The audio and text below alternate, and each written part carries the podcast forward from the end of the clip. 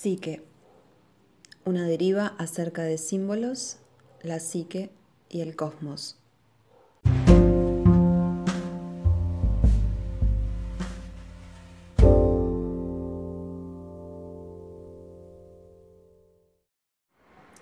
Los mitos como herramientas de comprensión interna.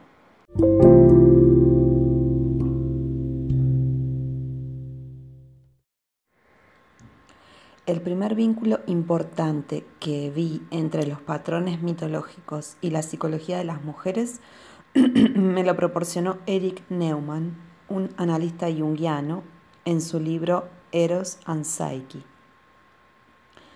Neumann utilizaba la mitología como instrumento para describir la psicología femenina me di cuenta de que la combinación de Neumann, del mito y del comentario psicológico era una poderosa herramienta de comprensión interna.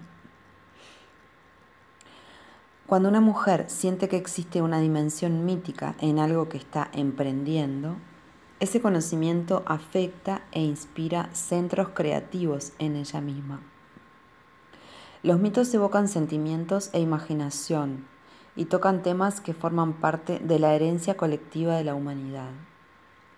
Los mitos griegos y todos los demás mitos y cuentos de hadas que se cuentan todavía tras miles de años, continúan siendo corrientes y personalmente relevantes porque hay en ellos una resonancia de verdad sobre la experiencia humana compartida. Cuando se interpreta un mito, puede tener como resultado intelectual o intuitivamente que se capte una comprensión. Un mito es como un sueño que recordamos, incluso cuando no lo comprendemos, porque es simbólicamente importante.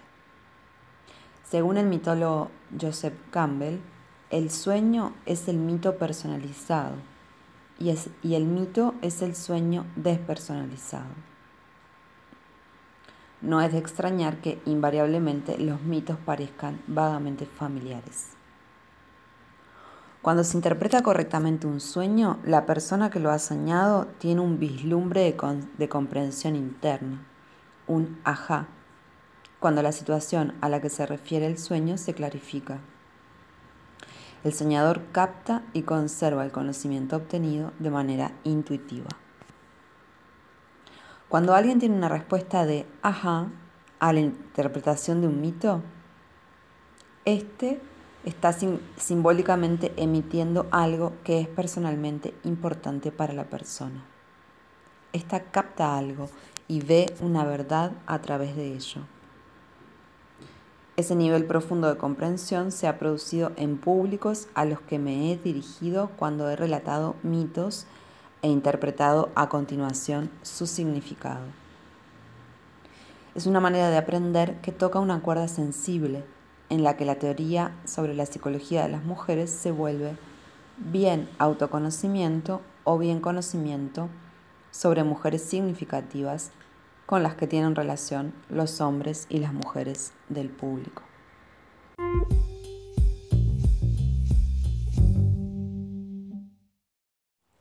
En poco tiempo estaba viendo a las diosas en cada mujer. Descubrí que el saber qué diosa estaba presente ahondaba mi comprensión de los sucesos cotidianos, así como de los acontecimientos más graves. Por ejemplo, ¿qué diosa puede estar mostrando su influencia cuando una mujer prepara y realiza tareas domésticas? Me di cuenta de que existía una prueba sencilla. cuando el marido de una mujer se ausenta durante una semana. ¿Cómo se comporta ésta respecto a las comidas para sí misma y qué le sucede a la casa? Cuando una mujer era o una mujer afrodita cena sola, probablemente se trata de un asunto triste y descorazonador. Tal vez cena requesón envasado. Cuando está sola para ella, cualquier cosa que haya en la nevera es suficiente. En marcado contraste con las buenas o elaboradas comidas que prepara cuando su marido está en casa. Ella cocina para él. Por supuesto, hace lo que a él le gusta en lugar de lo que, de lo que ella prefiere, porque es una buena esposa que ofrece buenas comidas. Era. Está motivada por su naturaleza maternal, Demeter. Hace lo que él desea, Perséfone, o intenta hacerle atractiva, Afrodita. Pero si Estia es la diosa que le influye, una mujer pondrá la mesa y se proporcionará a sí misma una auténtica comida cuando está sola. Y la casa estará en su buen orden habitual.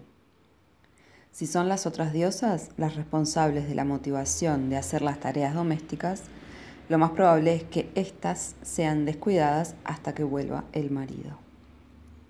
Una mujer estia pondrá flores nuevas para sí misma que nunca verá su marido ausente. Su apartamento o su casa tiene el aire de su hogar, porque es ella la que vive allí y no porque hace las cosas para otra persona. A continuación surgió la pregunta, ¿encontrarían también otras personas útil y aprovechable esta manera de conocer la psicología de las mujeres mediante los mitos? La respuesta vino mientras daba conferencias sobre las diosas en cada mujer. Los públicos estaban enchufados, interesados, y comentaban el entusiasmo de utilizar la mitología como una herramienta de comprensión interna. Era una manera para todo el mundo de entender a las mujeres, un método emocionalmente conmovedor. A medida que compartía los mitos, la gente oía, veía y sentía lo que yo estaba diciendo. Cuando interpretaba esos mitos, la gente tenía reacciones de ajá. Tanto hombres como mujeres captaban el significado de los mitos como una verdad personal, comprobando algo que ya conocían y de lo que en aquellos momentos se hacían conscientes.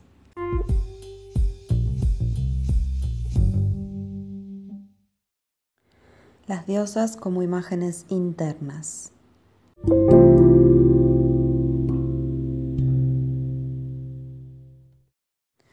A mi amiga Anne le pusieron en los brazos un frágil bebé, una bebé azul, con un defecto cardíaco congénito. Anne estaba conmovida mientras sostenía a aquella pequeña recién nacida y le miraba a la cara. También sintió un intenso dolor en el centro del pecho bajo el esternón. En unos pocos instantes, ella y aquel bebé habían forjado un vínculo. Después, Anne visitó a la pequeña con regularidad y mantenía el contacto todo el tiempo que le era posible.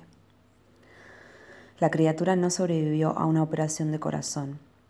Solo vivió unos meses, pero causó una profunda impresión en Anne. En aquel primer encuentro había evocado una imagen interna empapada de emoción que se depositó en lo más profundo de su psique. En 1966, Anthony Stevens, escritor y psiquiatra, estudió los lazos de cariño de la infancia en el centro de bebés Metera, cerca de Atenas. Lo que observó que sucedía entre las nodrizas y estas criaturas huérfanas era análogo a la experiencia de Anne.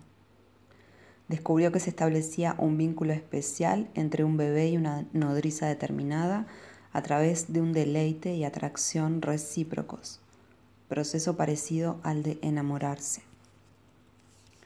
Las observaciones de Steven contradicen la teoría del amor interesado, que postula que los lazos se crean entre madre e hijo a causa de los cuidados y del sustento. Steven descubrió que al menos un tercio de los bebés se encariñaban con nodrizas que no les habían proporcionado cuidados rutinarios, o muy pocos, antes de que se estableciese el vínculo de afecto.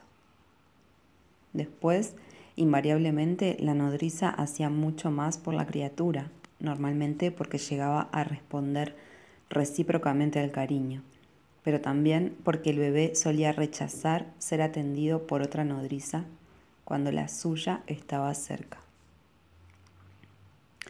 Algunas nuevas madres experimentan un cariño inmediato por sus recién nacidos. Brota en ellas un amor fieramente protector y una ternura profunda hacia esa criatura cuando tienen en sus brazos al indefenso bebé al que acaban de dar a luz. Nosotros decimos que el bebé evoca el arquetipo de madre en tales mujeres. Para otras nuevas madres, sin embargo, el amor maternal se desarrolla a lo largo de varios meses y se hace evidente cuando el bebé tiene 8 o 9 meses. Cuando tener un bebé no activa la madre en una mujer, ella suele saber que no está sintiendo lo que otras madres sienten o algo que ella misma ha sentido por otro niño. El bebé echa en falta una conexión vital cuando no es activado el arquetipo de la madre y sigue anhelando que se establezca, aunque como ocurría con las nodrizas del orfanato, este patrón arquetípico madre-hijo puede ser realizado a través de una mujer que no sea la madre biológica y el, anhelo de este cariño puede continuar durante la vida adulta. Lo mismo que la madre es una manera de ser profundamente sentida que un niño puede activar en una mujer, cada niño está programado para buscar una madre. Tanto en la madre como en el hijo, y por lo tanto en todos los seres humanos, la imagen de la madre se asocia a una conducta maternal y a la emoción esta imagen interna activa en la psique, una imagen que determina inconscientemente el comportamiento y las respuestas. Esto es un arquetipo.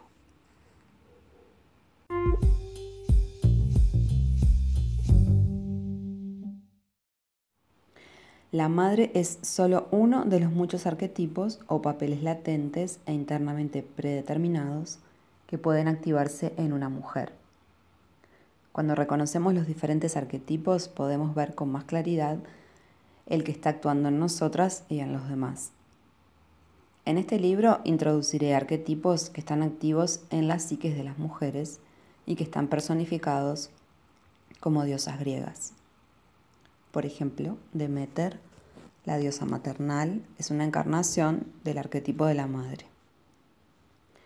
Las otras son Perséfone, la hija, era la esposa, Afrodita, la amante, Artemisa, la hermana y rival, Atenea, la estratega, y Estia, la mantenedora del hogar. Como nombres para los arquetipos, por supuesto, las diosas son útiles únicamente cuando las imágenes se ajustan a los sentimientos de la mujer, ya que los arquetipos no tienen realmente nombres. Jung introdujo el concepto de arquetipos en la psicología. Él consideraba los arquetipos como pautas de comportamiento instintivo comprendidas en el inconsciente colectivo. El inconsciente colectivo es la parte del inconsciente que no es individual, sino universal, con contenidos y modos de comportamiento que son más o menos los mismos en todas partes y en todas las personas.